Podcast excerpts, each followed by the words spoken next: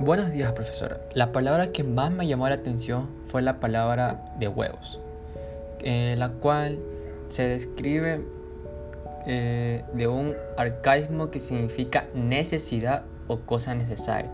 Tenemos un ejemplo. Tengo unos huevos de gran importancia. ¿Qué quiere decir esto? De que esa persona tiene la necesidad y algo que tiene de mucha importancia. Tenemos la definición de esta palabra. Se la usa en sustantivo masculino. Este vocabulario en la actualidad se encuentra desusado.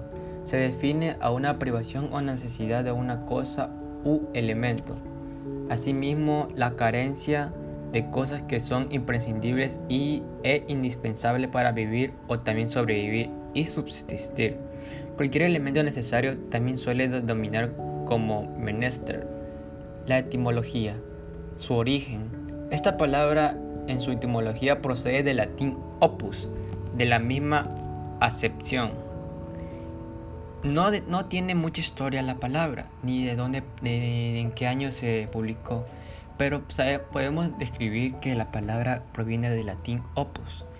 Y por el momento esta palabra está desusado, es decir, que no se la está utilizando demasiado.